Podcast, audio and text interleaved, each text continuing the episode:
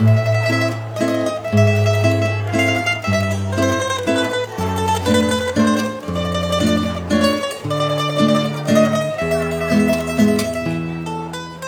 家好，欢迎来到世界民谣之旅，我是刘耳朵。这期节目更新的时候，我应该正在旅行的途中。那这次出去的时间比较长，来不及把这段时间民谣之旅的内容都提前录好，所以给大家准备了几期番外篇。这些番外篇的内容是我的一个纯音乐创作项目，叫做写声，写作的写，声音的声。里面有我在上一次旅行的途中创作的纯音乐，以及一些简单的创作笔记。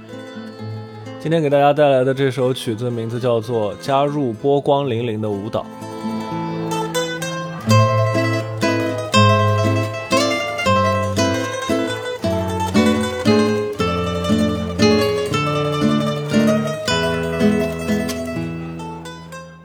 正选择的乐器是一把瓢形曼陀林，理由是它们给我的感觉都是古朴而精致的。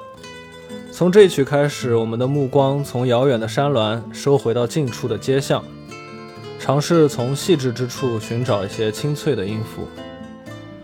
沿着河道而建的老街，狭窄的石板路上，游人摩肩接踵，粼粼波光也不安于仅仅飘在水面，而是让自己反射到老房子的墙壁和廊屋顶上，甚至从打开的窗户钻进室内。不停闪动的金色光环，并不发出任何声音，却似乎让我听见了银铃滚动或者琴弦被快速拨动的清脆声响。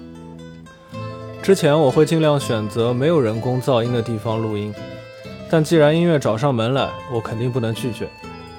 其实这些古镇本就是人们生活的地方，人生的喧嚣也是非常真实的背景。这几期番外篇里的内容都有视频版，大家可以在我的 B 站、微博或者视频号里面找到。